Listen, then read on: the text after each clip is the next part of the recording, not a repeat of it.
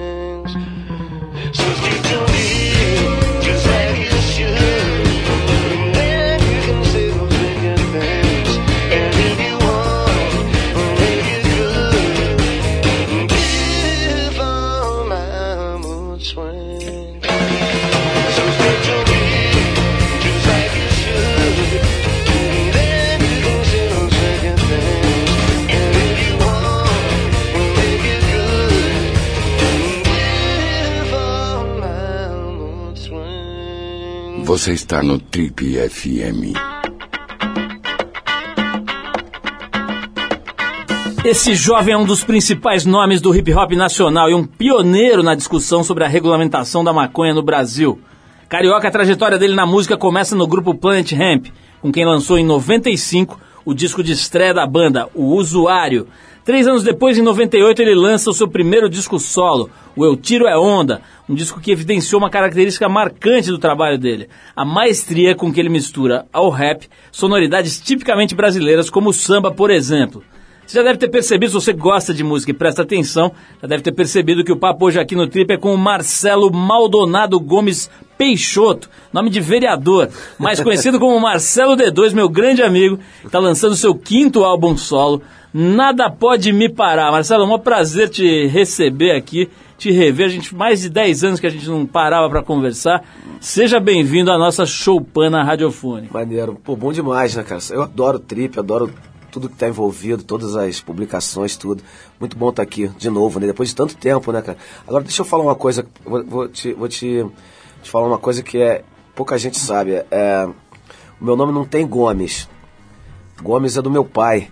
Só que na época do Plant Ramp, quando, quando tava, saiu, acho que saiu na Veja, alguma revista dessa saiu falando isso, e tinha tanta polícia atrás que eu falei, quer saber, eu vou deixar esse Gomes aí, pra, mas na verdade meu nome é Marcelo Maldonado Peixoto, agora Gomes... que eu tô um pouquinho mais limpo, a polícia não tá tão atrás de mim. A então, Gomes era para despistar. O Gomes saiu, saiu em algum lugar. Não, é excelente, um excelente nome para despistar é Gomes, né? Quer dizer, um nome meio de investigador, de, de escriturário, né, cara? Chama o Gomes ali.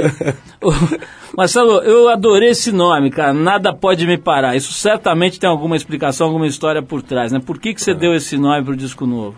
Cara, o nome saiu do, de uma música do Taíde, DJ1, que chama Nada Pode Me Parar. Eu tinha essa, essa, esse nome escrito, essa frase, com, com um pouco mais, que a, a, a, o rap do Taíde, ele, ele, numa hora ele falava que eu já caí no chão, só que me levantei, eu faço o meu sistema, eu dito a minha lei, nada pode me parar. Eu tinha isso escrito no meu quarto, e eu tava fazendo esse disco, cara, eu Aí começa aquelas coisas, números redondos, sabe? Quinto disco solo, décimo disco de carreira, contando com os do, do Planet Ramp, é, 20 anos de carreira. É, eu, eu me dei conta, depois do disco pronto, eu me dei conta de como o rap fez, sabe, me fez me colocar no mundo mesmo. É, a, a autoestima que o rap passa, sabe, do, do moleque que faz rap, falar eu- eu- o mundo é meu, o mundo é seu, mas o mundo é meu também, sabe? Eu tô aqui e faço parte disso. Ah, o, o rap me deu muito isso. Eu acho que esse nome é, tinha, tinha tudo a ver com, com, esse, com essa coisa toda que, que desses 20 anos eu aprendi muito, né, cara? Se nada pode me parar, é uma, até, até um pouco de arrogância, né? Um pouco. é, mas é co- completamente do rap, né, cara? Que é, é, tem essa, essa arrogância, essa coisa, nada pode me parar. É um, é um nome pesado pra caramba, né, cara? Eu, eu já tive alguns problemas do começo, já começou a gente a reclamar, nada pode parar, como assim? Tu acha o que tu acha que tu é? Marcelo- aqui, né, cara? 20 anos, né, cara? Pois é, uma coisa que me ocorreu aqui. Você está falando de uma dupla, cara, que você me corrija se eu estiver errado, mas eles são pioneiraços do rap Pioneiros, brasi- brasileiro, né? Aliás, tiveram aqui no programa, pô, em sei lá quando, cara, na época do Guaraná com rolha ainda. mas o. Você tem esse trânsito, né, cara? Você vai lá do, do Taíde DJ1 até o moleque, o Estevão, teu filho, né, que tá com quanto? Uns 20 agora? Vai fa- É, tá com 21. 21 anos, que também está fazendo música e tal. Você, você trafega tranquilo por essas, por essas gerações todas aí do rap? Cara, eu, assim, eu, eu sou do subúrbio do Rio de Janeiro, então eu comia hambúrguer e feijoada. Andava de skate e jogava bola. Sabe, eu via rock and roll pesado, Led, Led Zeppelin, Hendrix, e eu via samba. Acho que esse multiculturalismo todo vem muito do, da- do meu crescimento. Então, acho que é fácil, pra mim é fácil trafegar. Eu sou amigo do cara de uma banda de hardcore e um amigo do Zeca Pagodinho, sabe? E sair os três pra beber junto. E acho que pra mim sempre foi muito fácil isso. Foi, foi muito. O Wilson das Neves tem uma frase que eu gosto muito, que ele fala que a música é uma conversa, né?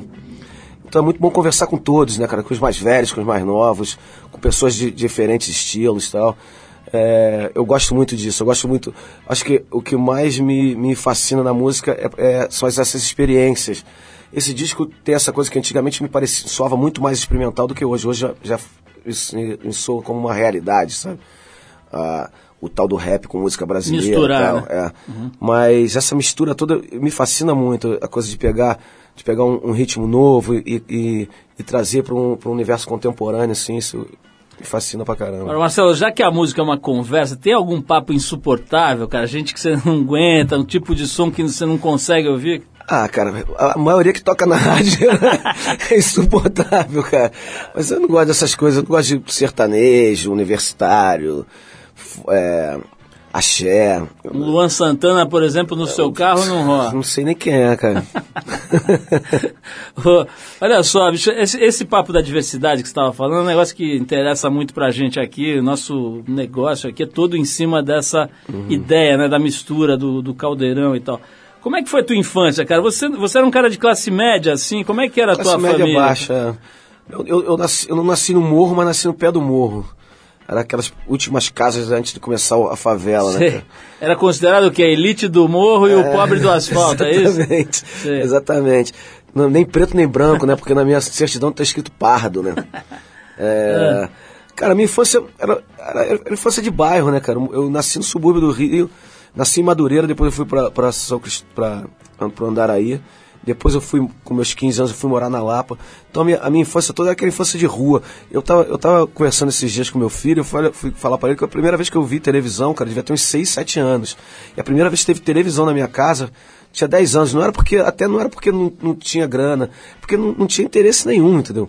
Televisão, quando, é, lá em casa não tinha interesse, porque a gente era, era o dia inteiro jogando bola na rua, jogando, soltando pipa, jogando bola de gude, joga- rodando peão e correndo e, e ninguém tinha interesse de ter televisão em casa. Então a, a infância, a, a minha infância foi uma infância bem, bem de rua mesmo. A gente jogava, eu gostava muito de jogar futebol, cara, era viciado, então é, essa coisa de, de, de, de- fazer time, fazer camisa de time.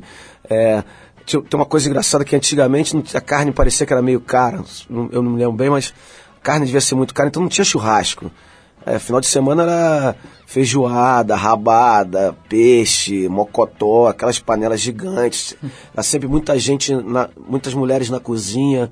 e os caras no quintal fazendo música. Não tinha música é, mecânica na minha casa. Na minha infância, acho que também só lá para meus 7, 10 anos que, que, eu, que teve aqueles aparelhos 3 em 1, né? Mas é, vitrola. Antes não tinha isso. Antes era música ao vivo no quintal, cara. Era a gente cantando, meu, meus, meu pai e os amigos dele batucando. É, tem, tem, tem um momento engraçado na minha vida, cara. Quando eu comecei a andar de skate, nos meus 14 anos, ali 13, 14 anos, aí comecei a ouvir punk rock pra caramba, então eu neguei muito samba. Até meus 20, 18, 20 anos, quando eu comecei, quando eu me tornei músico, que eu, que eu vi, eu falei, eu olhei e falei, opa, peraí, vou voltar aqui porque esse, ali tem um, tem um, tem um molho legal, um molho legal pra, pra, pra, pra misturar na minha música, pra dar uma originalidade na minha música. Mas até a, a minha adolescência ali foi, foi rock and roll puro, né, cara? Marcelo, vamos dar um break aqui, tocar uma música. Na volta vamos falar do assunto inevitável. Acho que no começo, sei lá, antigamente, as pessoas que chamavam para entrevistar ficavam falando de maconha duas horas. Essa história é. passou. Hoje você tem um. Agora um... só uma hora só. É, agora é só uma horinha. Mas acho, acho, que hoje você tem uma história aí na música que está muito maior, né? Que vazou, que, enfim, suplantou tudo isso. Mas tem aquela história da prisão de vocês, foi uma história amplamente divulgada né, na mídia. Vocês é. sofreram ali naquele episódio e tal. Sofreu uns anos, cara. Vamos falar disso um pouquinho, mas antes eu vou tocar aqui, ó, essa banda aqui que a gente se inspirou na tua vinda aqui ao programa para separar uma das mais respeitadas bandas do hip hop do mundo, que se chama, para quem não conhece, a Tribe Called Quest. A faixa que a gente separou aqui para o Marcelo e para vocês todos que estão ouvindo a gente é a Bonita Applebong do álbum de estreia dos caras, que é o People's Instinctive Travels and the Paths of Rhythm. Marcelo deve conhecer decor esse disco. Eu, esse é, é, é para mim, a melhor banda do mundo. Seriam meus Beatles, no caso. Esse disco aqui, para quem não sabe, eu, por exemplo, foi lançado em 1990. Então já é um disco que uma tem uma referência. estrada, né?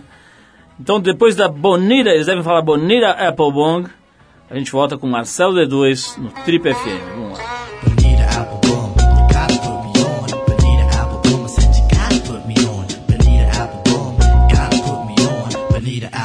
Said you gotta put me on. Bonita Applebaum, gotta put me on. Bonita Applebaum, I said you gotta put me on. Bonita Applebaum, you gotta put me on. Bonita, Bonita, Bonita.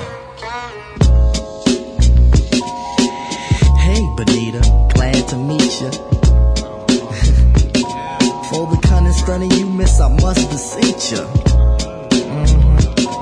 Hey, being with you is a top priority. Ain't no need to question the authority. Mm-hmm. Chairman of the board, the chief of affections. You got minds to sway in your direction. Hey, you're like a hip hop song, you know. Bonita Applebum, you gotta put me on. Bonita Applebum.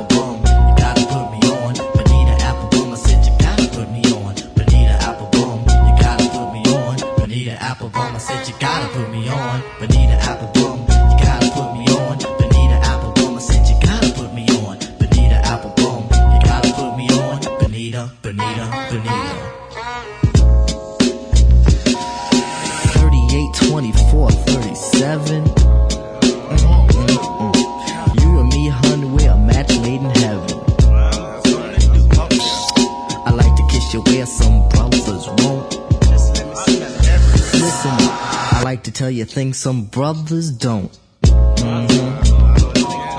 If only you could see through your elaborate eyes. Only you and me, hun, the love never dies. Satisfaction, I have the right tactics. And if you need them, I got crazy prophylactics. So far, I hope you like rap songs. Bonita Applebum, you gotta put me on. Bonita Applebum, you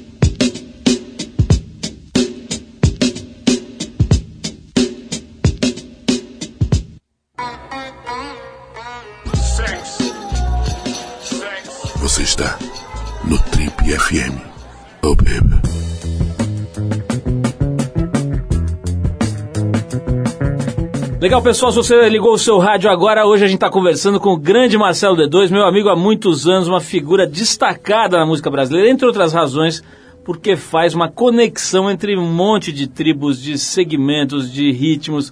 É um, uma das virtudes dele é não criar barreira, né, Marcelo? Acho que dá para dizer isso É. sobre o teu trabalho, né? De repente você começa a costurar ponte para tudo que é lado, né? É, essa, essa coisa, quando você começa a se rotular muito, é, você acaba fechando muito o seu leque também, sabe? Falar que eu sou um rapper, um sambista, um roqueiro, um... Isso eu acho besteira. Eu gosto de fazer música, né? Algumas eu, eu consigo fazer melhor do que a outra. Agora, falando nisso, você está lançando esse disco aqui, que eu tenho na- nas mãos aqui, chama-se Nada Pode Me Parar. Um disco bem legal, uma capa com uma bela foto PB aqui. E é, você fez um- um- uma estratégia aí, uma ideia, cara, que eu não- nunca tinha visto para isso, para lançar um disco, né? Que é fazer a chamada Pop-Up Store.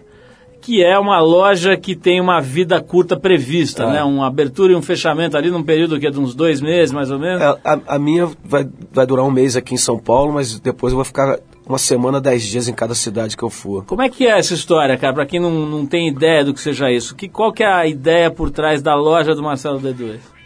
Tudo começou com- quando eu comecei a fazer esse disco em 2011. É o meu disco mais longo de todos.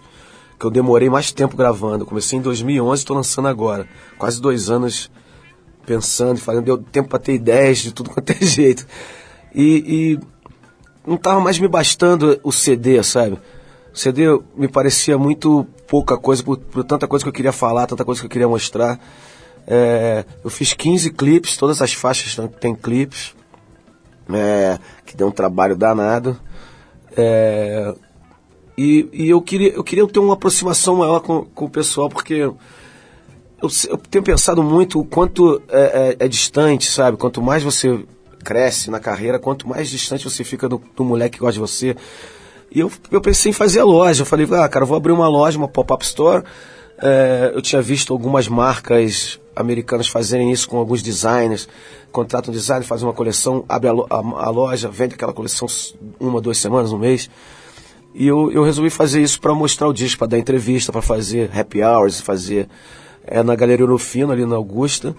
E a gente vai ficar até 15 de julho e eu tô fazendo opção de coisa lá. A gente, eu, eu e a diretora falando sobre os 15 clipes, produção de clipes. É, eu, eu, DJ Nuts, eu e DJ Nuts vamos falar sobre produção musical. Eu fiz um, um voz violão com o Rael, antigo Rael da Rima, né? Que o Rael tá lançando disco também. Eu convidei ele pra gente falar dos dois discos e falar como foi. É engraçado, cara. É uma, tem sido uma experiência engraçada, porque quando eu tô lá, cara vai lá, compra o CD e pega o troco da minha mão. Outro dia um moleque saiu de lá, caraca, eu não tô acreditando que eu comprei o CD da tua mão e tu ainda me deu troco. Você rola uma interação real ali, né? Nada de Facebook, né? Ali é no Nada, cara a cara. É, ali é no cara a cara.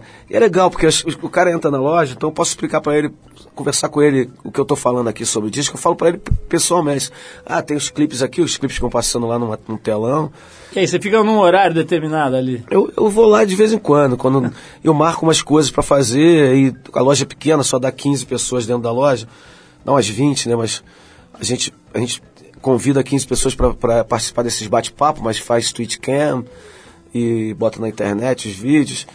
Tem, tem sido uma, uma maneira, esse- aquele modelo da, da Jurássico, das gravadoras, tá muito ultrapassado, já está ultrapassado há muitos anos, então é uma maneira de você é, eu, eu achei uma maneira que eu, que eu acho que é mais fácil para mim falar com o público, falar, mostrar meu disco. Porque, na verdade, cara, o disco, é, Gillespie, que diz Gillespie que falava que o disco é um cartão de visita pro cara ir no show onde rola a verdadeira música, né? Então eu meio que tô ali dando meu cartãozinho pro cara ver se o cara vai na turnê. Eu adoro fazer turnê, a gente vai, deve começar a turnê em setembro. Agora, Marcelo, o, como é que vão o seu Dark e a Dona Paulette? Não, meu pai faleceu em 98. Ah, já morreu? Morreu em 98, quando eu tava lançando meu primeiro disco. Foi incrível. Minha mãe. Minha mãe tá lá. Minha mãe tem uma vida muito saudável, cara. Ela acorda às 5 da manhã, vai caminhar na praia, mora perto da praia. Agora, bicho, de onde vem? Quem que botou esse nome de Dark no pobre do seu pai, cara? É Dark D-A-R-K? D-A-R-K. Reza a lenda. Tem algumas histórias, né, cara? Meu avô, meu avô viveu até os 104 anos. e Ele, e ele, ele contava uma história, mas a- a- acho que a história real é que naquela época não tinha ultrassom, né? Ia ser Joana Dark, por causa da Joana Dark. Meu avô era um poeta, meio escritor tal, e, e ele queria botar Joana Dark, e quando nasceu era menina, ele tirou Joana e deixou só o Dark. Marcelo, falando em pai, filho, etc., cara, eu lembro quando você andava meio duro e tal, quando nasceu teu filho, Uhum. o Stefan, né? É, Se eu não me engano, você estava desempregado naquela época, na situação É. meio precária ali, né, cara? Eu tive que arrumar um emprego num- de, numa loja de móveis, vendia móveis, daqueles bem vagabundos. E depois eu, eu fui trabalhar de camelô, né? Quando ele nasceu, a gente tava bem duro mesmo. Eu, eu- porque na verdade, Paulo, eu queria ser skatista, sabe? A minha, a minha, minha, meu grande sonho de moleque era ser skatista profissional. Só que eu acho que eu não tinha talento e nem a persistência que precisa de andar todo dia, o dia inteiro. A vida boêmia também me tirou um pouco do, do, do skate. Então eu estava um pouco perdido ali, não tinha, não tinha acabado o estudo, não tinha me formado. É, tinha acabado o segundo grau, mas aí não tinha me formado. Então estava naquela aquela fase de 20 e poucos anos, quando tu, tu não sabe ainda o que, é que vai fazer. Ou que se sabe, não sabe se vai dar certo. Né? Olha só, vou, é, é, vou ter que parar aqui para tocar mais uma música, mas vou deixar no ar aqui a próxima pergunta, que é o seguinte. Nessa época você estava nessa roubada, teve que, enfim, vender móveis, etc. Agora o que dizem é que você se tornou uma espécie de Bill Gates do rap. E eu vou querer saber se isso é verdade e onde você está aplicando a sua poupuda verba. Essa é uma pergunta que certamente teria sido feita pelo Arthur Veríssimo se ele estivesse aqui. Então eu vou só transmitir essa pergunta aqui. A gente já volta com o Marcelo D2. Vamos fazer mais uma pausa musical. A gente separou agora a diva da Soul Music, já que o Marcelo trafega em tudo que é área de música boa. A gente vai tocar para ele e para os nossos ouvintes a diva da Soul Music, Dusty Springfield. A faixa chama-se Spooky, gravada pela Dusty nos idos de 1968. Você nasceu em que ano, Marcelo? 67. Tava com um aninho ali, É. procurando um skate, alguma coisa. Não, nem isso, né? Nem com um isso. ano tá procurando a Procurando a chupeta. chupeta. Vamos então de Spook, daqui a pouquinho a gente volta com o Trip FM, hoje conversando com o Marcelo D2. Pô, não perguntei da maconha, acho que eu esqueci. É, Mas tudo bem. é o feito. Vamos em frente.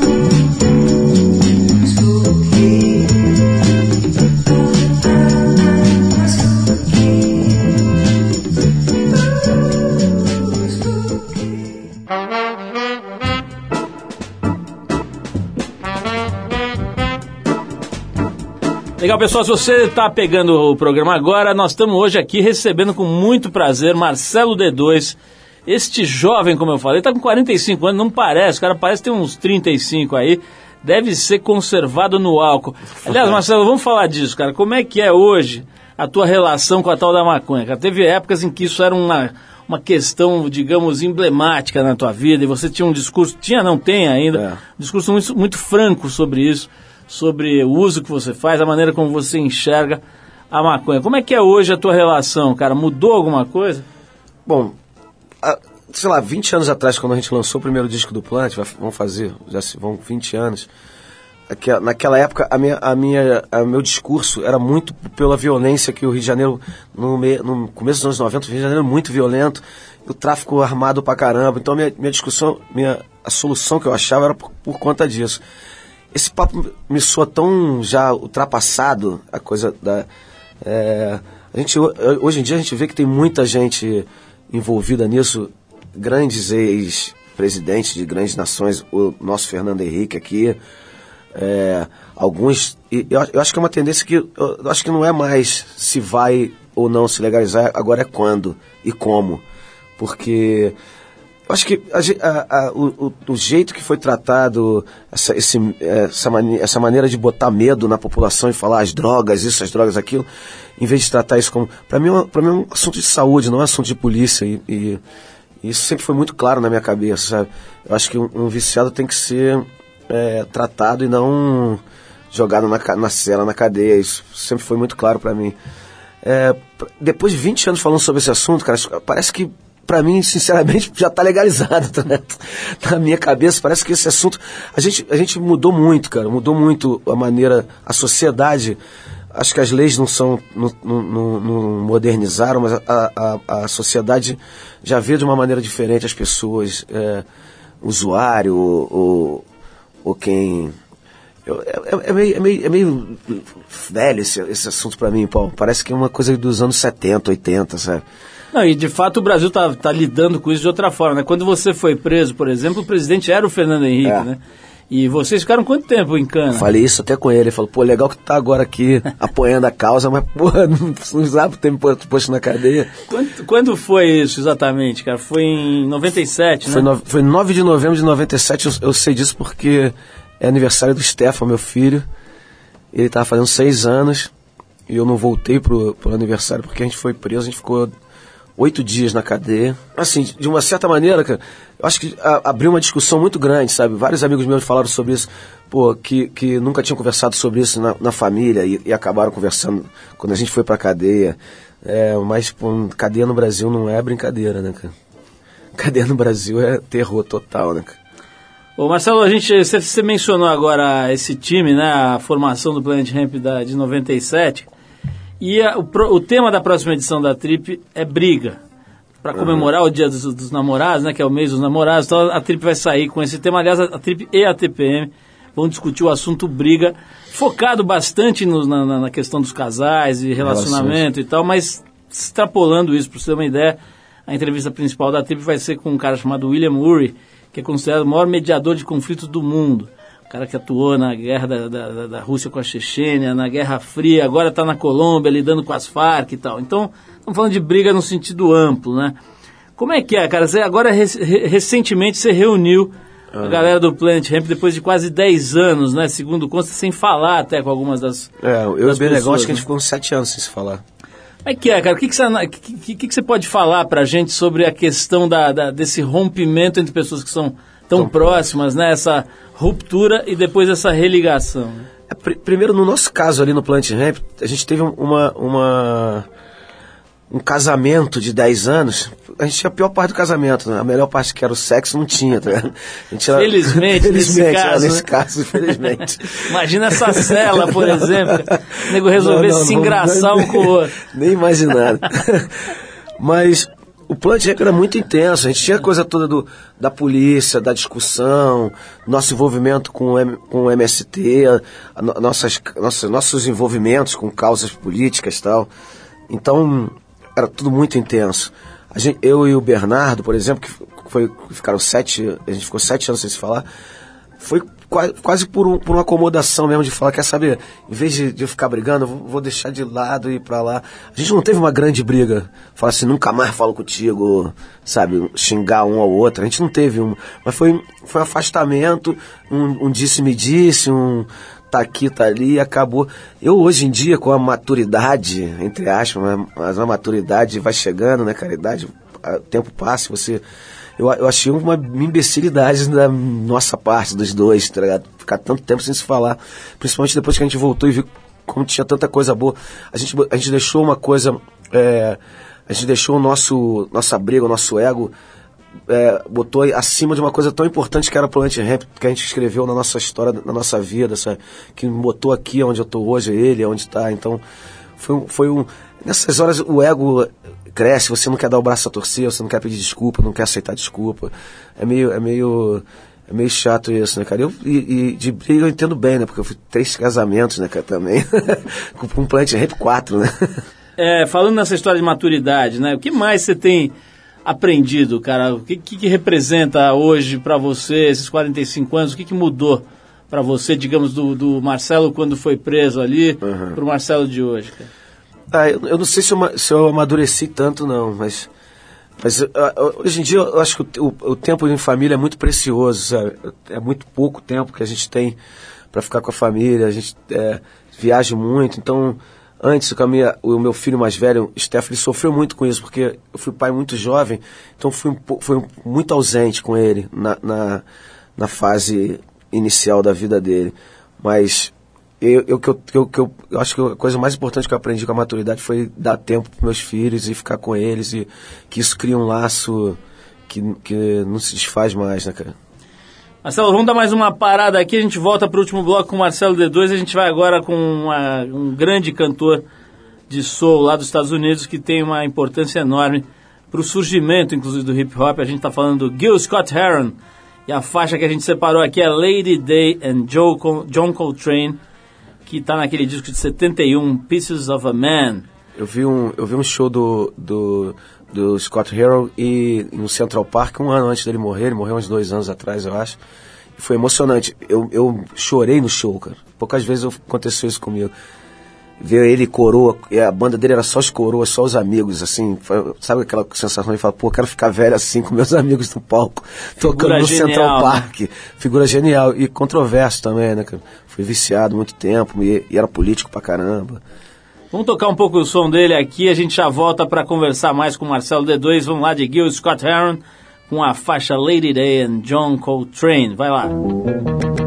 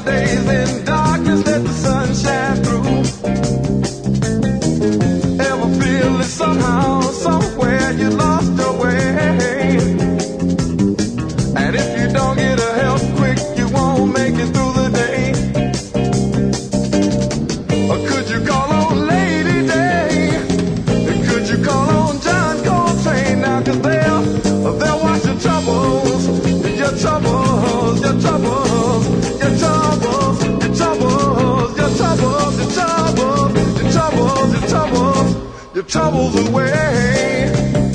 They'll wash troubles away. They'll wash troubles away. Your troubles, your troubles, your troubles, your troubles away. Você está no Trip FM.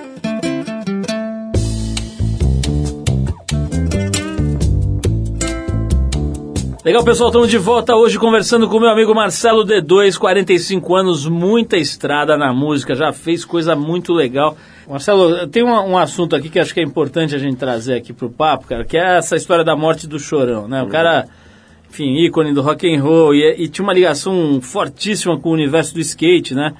Não só porque andava, mas porque falava muito do assunto, ele fazia o assunto reverberar e tal, e...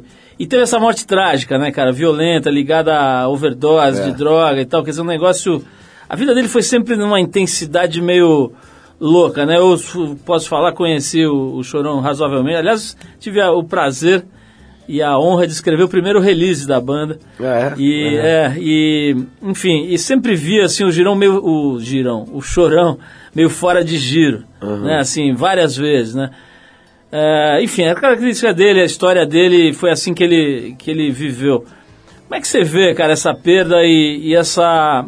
E, e- essa perda desse jeito, né, cara? li- Ligado a, uma, a um, um descontrole, digamos assim. não- o famoso não segurou a onda, né? Parece. Como é que você Eu- eu- analisa essa. Eu, eu conheci o Chorão muito tempo na época do skate. É, eu, eu vi alguém falando que era, que era um, um- que ele era 220 no corpo de 110, sabe? Boa definição. É, eu- ele, era um cara muito intenso mesmo. Eu, eu quando eu depois de anos sem ver ele de campeonato de skate e tal, não sei o que lá, fui tocar em Santos com o Plant Ramp, ele apareceu lá com a fita demo do Charlie Brown Jr. pedindo pra abrir, falando que era amigo do Tai Tai, sou, sou amigo do Tai Tai, não sei o que lá. Fala, o cara da, da recepção falou, ó, tem um amigo do Tai Tai aqui embaixo. Eu falei, pô, beleza, cara. Vou, vou falar com o cara, né? E, e a gente botou ele pra abrir naquela noite, os caras abriram e eles cantavam em inglês. Eu falei, pô, canta em português, né, cara? E tá.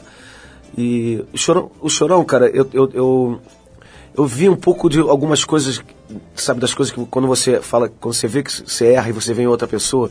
Eu vi muito nisso na época que ele brigou com o Marcelo Camelo, que todo mundo ficou em cima dele.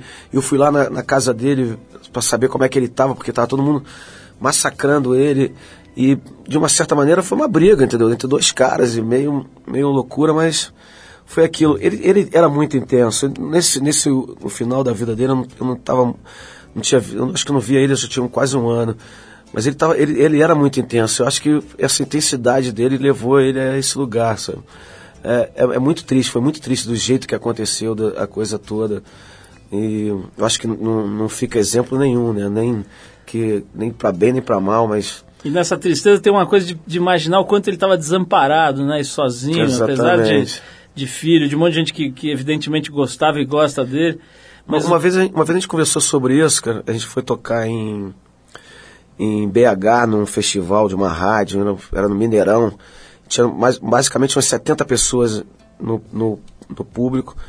E a gente cantou junto, que a gente tinha gravado aquela música do Chico, Nação Zumbi.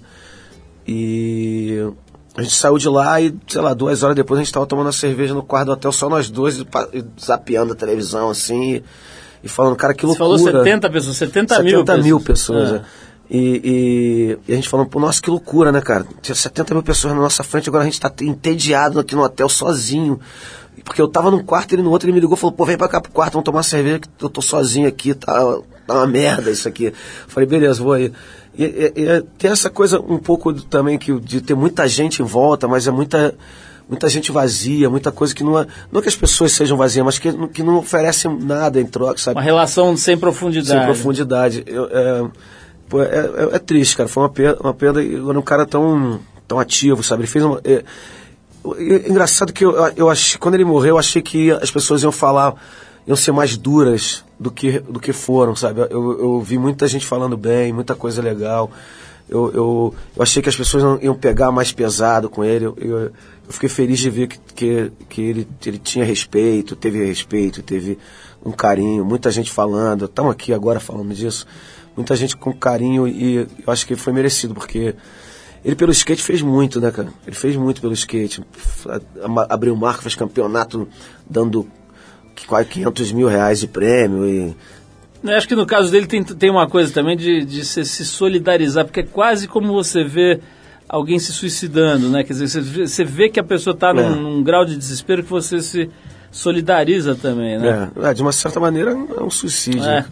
Agora, Marcelo, eu, tô, eu não sabia aqui, mas estou vendo aqui na pesquisa que a gente fez que você, em entrevistas recentes, tem se referido a um lado meio místico, meio cabalístico, meio... que história é essa aí, meu? O que aconteceu aí? Me conta. Não, cara, é, sei lá, né, cara? uma- eu, eu nunca fui um cara religioso, nunca. Não tenho religião, mas tem, tem um momento, tem momentos assim que você começa a querer a, a querer algumas explicações, né? Por que disso, por que daquilo e, e, e procurar. Eu, na verdade, eu, eu não, não, não sou nada místico, nada. É, é, é, acho que eu nunca entrei numa igreja na minha vida, cara. No- quando a minha avó faleceu, é, eles iam- a gente ia fazer, foi numa capela, né, o coisa, e, e minha mãe foi entrar na igreja e eu, eu pensei nisso, falei, cara, acho que eu nunca entrei numa igreja na minha vida. Isso estava me deixando um pouco angustiado, sabe, meio, meio chateado, mas eu, eu, não, eu não tenho religião, não tenho... eu- a minha religião agora é, é- O que eu tenho feito muito é yoga, tá ligado? Tenho, tenho buscado no yoga um pouco da postura, um pouco de melhorar um pouco é, porque aquela coisa do o, o Lincoln Way do skatista, falou uma vez que com 20 anos, quando ele tomava o tombo, ele tomava o tombo, levantava e tentava a manobra de novo. Com 30 ele tomava o tombo, aí sentava um pouco para descansar. Eu tô nessa fase, eu tô na fase que eu levo, levo o tombo, não levanto, fica 20 minutos no chão. Eu- o asfalto fica mais duro, né? Então, então, a vida, a vida, você vai ficando um pouco mais cansado, rugas vão estar aparecendo, cabelo branco, então você começa a querer buscar algum conforto, alguma coisa. Eu, eu, eu não achei ainda esse lugar, mas estou à procura. Que tipo de yoga você está fazendo? Com que frequência? Cara, eu tô fazendo uma vez por. oh, uma vez. Tô fazendo cinco vezes por semana. Bem pesado. Eu tô procurando ainda o que mais me conforta. Eu comecei agora, eu tive um problema no, no, no joelho jogando futebol. Eu não tava sentando em cima do meu calcanhar. Eu, eu perdi um pouco do, do arco da, da perna, então eu, eu fui, fui pro yoga para ver se eu, se eu se eu conseguia um pouco mais de al- alongamento, Flexibilidade. flexibilidade. E acaba que tem, tem a meditação junto no final da aula, é sempre bom pra caramba. O Arthur deve estar orgulhoso, ele vai ouvir, vai ficar, ó, te falei há anos pra você fazer yoga. Marcelo, vamos fazer o seguinte, cara, vou ter que encerrar, mas quero mais uma vez frisar aqui pra galera, cara, que tem um CD novo do Marcelo, chamado Nada Pode Me Parar. É, e também queria convidar as pessoas para ir até a loja. Posso convidar, Marcelo? Pode convidar, cara. Eu Você tô, tá na- eu tô na- quase sempre lá. Na Galeria Urufino, em É. São Paulo, né? Na Rua Augusta. Pra quem tá ouvindo a gente em São Paulo, todo mundo basicamente conhece ali. Na rua Augusta, quase. Oscar Freire ali. né? Isso, e, e, e para quem está ouvindo a gente fora de São Paulo, fica sabendo do, do CD e também, pô, muita gente vem para São Paulo toda hora. E, É, é, a loja, eu vou andar com a turnê, a loja vai na turnê. você Então, já sabe, a, a segunda cidade é o quê? Não, a gente, eu, eu vou fazer agora lá fora, né, em Nova York, mas depois em setembro a gente começa lá do sul. Bom, quem estiver ouvindo a gente em Nova York, que tem nego ouvindo a gente em Nova York, pela internet, pode dar- também dar um pulo É. Eu lá. acho que a loja, a loja abre dia 21 de julho em Nova York. Muito legal essa ideia, cara. Parabéns mais uma vez, tá, tá, tá inovando, né? No jeito não só de lançar um disco, mas de se comunicar com o público, né? Maneiro, é. Bom demais estar aqui, cara, bom demais. Sabe que eu sou um, eu sou um compulsivo leitor da Trip. Pô, que maneiro. cara. Todo mês estou com ela, e é uma grande companheira no- nos aviões, nos hotéis, nas- nessas horas mais chatas do dia, que é quando você está viajando. Que Sempre bom, bom. cara. Fico feliz que você tá, você tá curtindo nosso trabalho há tanto tempo, né? Assim, pô, você falou que, tem a, que viu, a, se lembra da Eu número da, 1, prim- né? da número um, Se cara. você tiver lá ainda, guarda que já vale uma grana no eBay. São 27 anos aí. Marcelo, parabéns, cara, por tudo. Valeu. Obrigado pela visita aqui. É, vamos tocar um som, então, agora, para encerrar o papo com o Marcelo, da, do novo disco, né? Do Nada Pode Me Parar. A gente está escolhendo aqui, aliás, por sugestão dele, a primeira faixa, né, A Marcelo? primeira faixa é uma faixa que é uma, é uma- basicamente uma introdução ao, ao, ao disco, ao trabalho do, todo. E, e é legal porque tem uma, tem uma história engraçada, interessante sobre essa faixa, que quem, quem fez a, a base são os caras de Valência, chama Cooking Soul. Eu nunca vi os caras na minha vida, eu conheci os caras via Twitter, os caras me mandaram base, eles trabalham com Jay-Z, Kanye West, fazem remix de várias, vários grandes artistas de rap. E eu nunca vi essa- esse novo, novo, novo mundo, né? Então eu não conheço os caras pessoalmente. Os caras me mandaram base, eu mandei, mandei de volta a voz, a gente tem trocado isso. Quero ver se eu trago eles pro Brasil no lançamento. Então vamos ouvir, chama-se MD2, a primeira faixa do CD Nada Pode Me Parar. Marcelo, mais uma vez, obrigado. Valeu, Paulo, bom te ver, hein? Parabéns, um prazer também te receber, te rever. E a gente vai ouvir agora o trabalho novo do Marcelo D2, MD2. Vamos lá. É que foi ouvido a minha que hoje eu vivo de rap. Vivo bem, sem causada, que eu não sou mais moleque. Que é pra nunca esquecer os amigos, beat. Que é pra achar o bom, que é pra pôr no repeat. Cercar de que é do bem pra que o mal evite. A gente sempre quis o topo, mais essência street. Muito mais que umas minas, snapbacks, skinny jeans, tênis caro e dinheiro pro back. Eu não vou nas amizades com a dolada vintém. Me deram a insanidade de Kurt Cobain. E assim a gente constrói a nossa trilha sonora. Que marcou o nosso passado, é passado a partir de agora. Eu chamo Speed pra assustar o cheque. Bota um verdinho pra agradar os moleques. O mundo inteiro já ouviu nossa voz. O rap é foda e já fez muito por nós.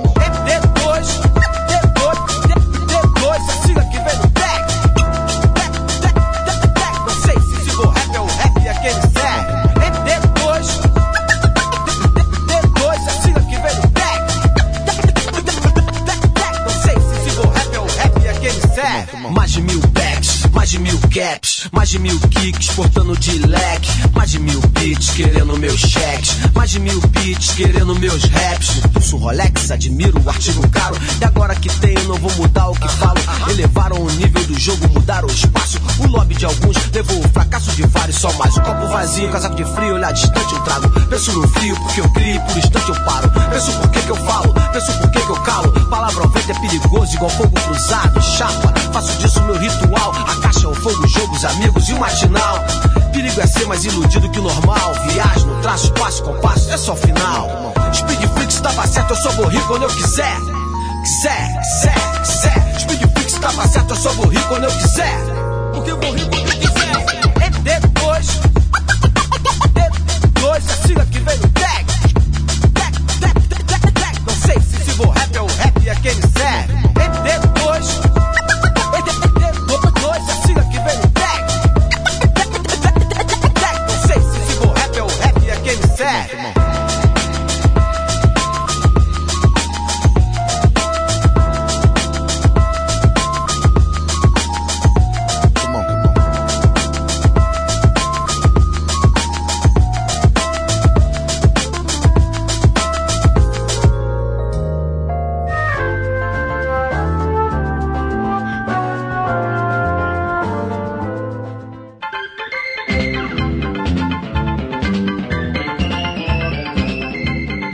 Isso, pessoal. O Trip FM é uma produção da equipe que faz a revista Trip e está no ar há 28 anos. A apresentação é de Paulo Lima, produção e edição de Alexandre Potashev. Para falar com a gente, você pode escrever para radio@trip.com.br ou então pode adicionar a gente no Twitter. A gente está lá no arroba tripfm. Para quem perdeu o programa de hoje, quer escutar de novo ou quer conhecer melhor nosso trabalho, vai lá no trip.com.br. Lá você vai encontrar um arquivo com centenas de entrevistas feitas por aqui nos últimos 12 anos. Você pode baixar essas entrevistas para escutar a hora que quiser, onde quiser. Você também pode acessar esse arquivo pelo nosso aplicativo para o iPhone. É só procurar lá na Apple Store, que ele é gratuito. Na semana que vem a gente volta, nesse mesmo horário, com mais uma edição do Trip FM. Abração e até a próxima!